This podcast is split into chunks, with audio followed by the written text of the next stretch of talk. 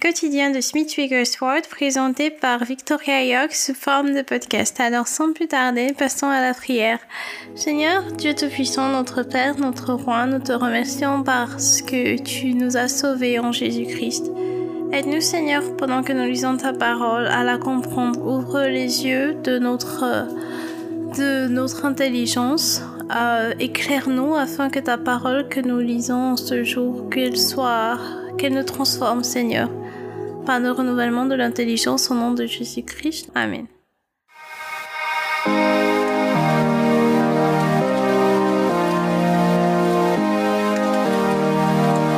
Alors, le titre du message d'aujourd'hui, c'est Né de Dieu. Le titre du message d'aujourd'hui, c'est Né de Dieu. Nous allons dans Jean chapitre 1 du verset 12 au verset 13 et Romains chapitre 4 du verset 8 au chapitre 5 verset 2 dans la version 8 second. Alors nous commençons par Jean chapitre 1 du verset 12 au verset 13. Mais à tous ceux qui l'ont reçu, à ceux qui croient en son nom, elle a donné le pouvoir de devenir enfants de Dieu, lesquels sont nés, non du sang, ni de la volonté de la chair, ni de la volonté de l'homme, mais de Dieu. Romains chapitre 5 du verset 8 au chapitre, chapitre 4 pardon du verset 8 au chapitre 5 verset 2. Heureux l'homme qui à qui le Seigneur n'impute pas son péché, ce bonheur n'est-il que pour les circoncis ou est-il également pour les incirconcis? Car nous disons que la foi fut imputée à justice à Abraham. Comment donc lui fut imputé, lui fut-elle imputée? Était-ce après ou avant sa circoncision? Il n'était pas encore circoncis, il était incirconcis, et il reçut le signe de la circoncision comme sceau de la justice qu'il avait obtenu par la foi quand il était incirconcis, afin d'être le Père de tous les incirconcis qui croient, pour que la justice leur fût aussi imputée. Et le Père des circoncis qui ne sont pas seulement circoncis, mais encore qui marchent sur les traces de la foi de notre Père Abraham quand il était incirconcis. En effet, ce n'est pas par la loi que l'héritage du monde a été promis à Abraham ou à sa postérité, c'est par la justice de la foi. Car si les héritiers le sont par la loi, la foi est vaine, et la promesse est anéantie, parce que la loi produit la colère, et que là où il n'y a point de loi, il n'y a point non plus de transgression.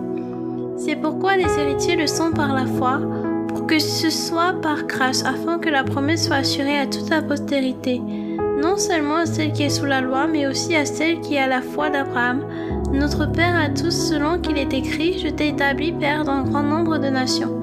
Il est notre Père devant celui auquel il a cru, Dieu qui donne la vie aux morts et qui appelle les choses qui ne sont point comme si elles étaient. Espérant contre toute espérance, il crut, en sorte qu'il devint Père d'un grand nombre de nations selon ce qui lui avait été dit.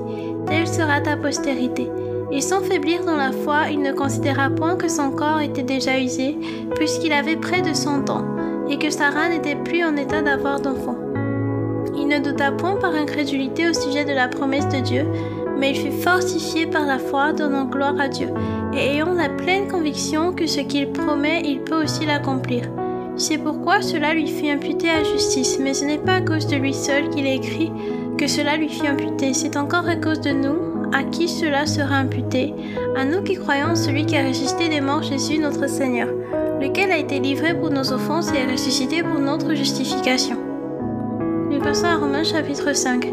Étant donc justifiés par la foi, nous avons la paix avec Dieu par notre Seigneur Jésus-Christ, à qui nous devons d'avoir eu par la foi accès à cette grâce dans laquelle nous demeurons fermes et nous nous glorifions dans l'espérance de la gloire de Dieu. Parole du Seigneur Dieu Tout-Puissant, nous rendons grâce à Dieu.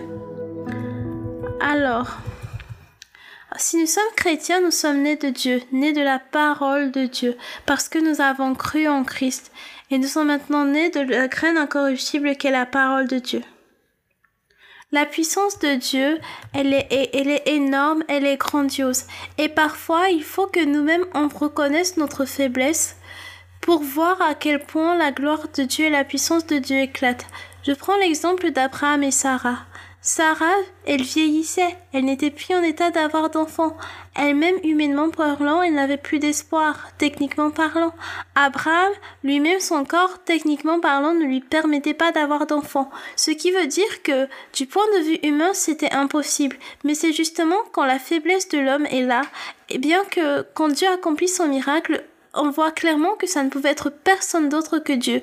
Et c'est un miracle, genre vraiment, personne ne va venir dire, oh ben non, vous savez, il y a tel facteur il y avait tel facteur. Non, c'est un miracle, un miracle clair. Alors moi, je veux encourager quelqu'un dont la situation a l'air impossible, justement parce que ça a l'air impossible. Ça veut dire que quand Dieu il va accomplir son miracle, sa, sa gloire va tellement être explosif, ça va tellement éclater, ce sera tellement évident que il y avait que Dieu pour faire un truc pareil. Et là, ce sera, ça va glorifier son nom parce que ce qui est impossible à l'homme, eh bien, n'est pas impossible à Dieu parce que rien du tout n'est impossible à Dieu, tout simplement. Maintenant, supposons que ce que vous voulez de Dieu, c'est la guérison, et que par exemple les médecins vous ont dit que c'était impossible, quand vous regardez les stats par rapport à votre maladie, c'est impossible, quand vous regardez vous-même, vous voyez que c'est impossible, mais sachez que Dieu dit que vous allez recevoir votre guérison si vous y croyez, parce que la parole de Dieu dit que pour recevoir, il faut croire. Ce n'est pas que Dieu ne va pas vouloir vous donner, c'est que vous ne serez pas capable de recevoir, parce que la parole de Dieu dit que celui qui n'a pas la foi, celui qui doute, qui n'espère pas recevoir quoi que ce soit de Dieu. Ça veut dire que c'est pas que Dieu veut pas te donner, mais c'est que toi-même tu n'es pas capable de recevoir parce que tu es en train de douter. Alors on doit arrêter de douter et on doit être plein de foi pour pouvoir recevoir ce que Dieu veut nous donner.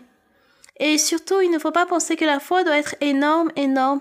Jésus a dit qu'il fallait une foi qui a même la taille d'un petit, tout petit, tout petit, tout petit grain de moutarde. Alors, même la plus petite quantité de foi qu'on peut voir, eh bien, ce sera suffisant. Il suffit juste qu'on ait la foi.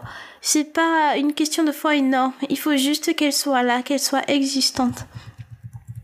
Alors, le fils d'Abraham et de Sarah, c'est-à-dire Isaac, était la chair d'Abraham et la chair de Sarah, leur fruit vraiment, un miracle, un enfant miracle, véritablement.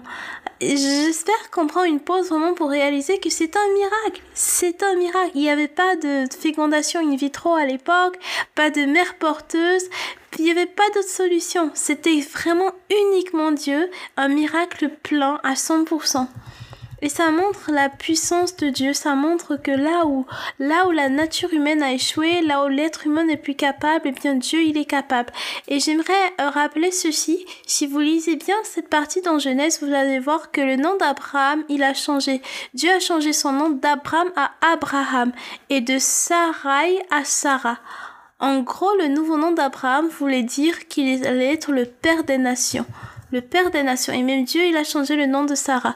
En fait, le fait de, comment dire, confesser la parole de Dieu, ça a un impact énorme. Regarde par exemple, à chaque fois que Sarah allait devoir appeler son mari, elle n'allait plus l'appeler, elle n'allait pas l'appeler Abraham, mais elle allait l'appeler Abraham, ce qui veut dire Père des nations. Donc elle était en train de confesser sur lui ce que le Seigneur avait déjà dit sur lui. Et en confessant la parole, plus tu la confesses, plus en, en y croyant, plus tu l'amènes à se réaliser dans ta vie. Donc, c'est très très important de confesser la parole de Dieu dans nos vies. On ne confesse pas ce qu'on voit, on confesse ce que la parole de Dieu dit sur nous. Et qu'est-ce que nous pouvons dire d'autre ici?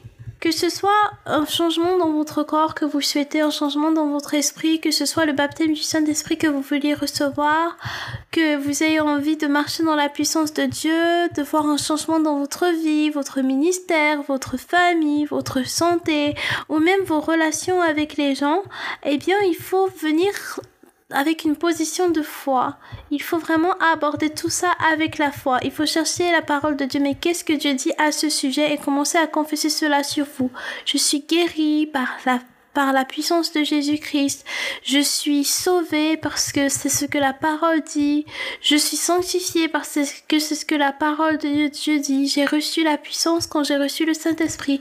Ainsi de suite, confessez la parole de Dieu sur votre vie et c'est ainsi que vous allez en expérimenter ses fruits. Et une autre chose qu'on peut ajouter ici, c'est que Certaines personnes ont parfois envie de ressentir la chose avant de commencer à rendre grâce à Dieu pour ça, ou avant de commencer à la confesser sur eux. Est-ce qu'Abraham a attendu d'avoir des enfants pour dire, pour s'appeler lui-même? Abraham, Père des Nations? Non. Dieu a changé son nom, il a commencé à s'appeler Père des Nations bien qu'il n'avait pas encore d'enfants. Peut-être que les gens en entendant ça se moquaient de lui, mais c'était leur problème, on s'en fiche pas mal. Ce qu'on va faire, c'est qu'on va regarder ce que Dieu dit sur nous et c'est ce qu'on va confesser sur notre vie. C'est en confessant ce que Dieu dit, eh bien qu'on va expérimenter ce que Dieu dit, justement. Et, et, voilà, c'est exactement comme ça que ça fonctionne. On ne doit pas attendre de ressentir la chose pour commencer à la confesser et à y croire. On doit croire et c'est en croyant et en confessant que ça va se réaliser et après, bien évidemment, on va le ressentir vu que ce sera déjà fait.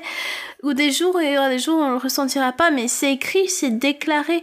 Tu es sauvé, tu es guéri, tu es, tu es la justice de Dieu en Christ, tu es appelé à le servir et tout ça, même si tu ne le ressens pas, tu dois y croire, tu dois accepter ce que dit la parole et le déclarer sur ta vie.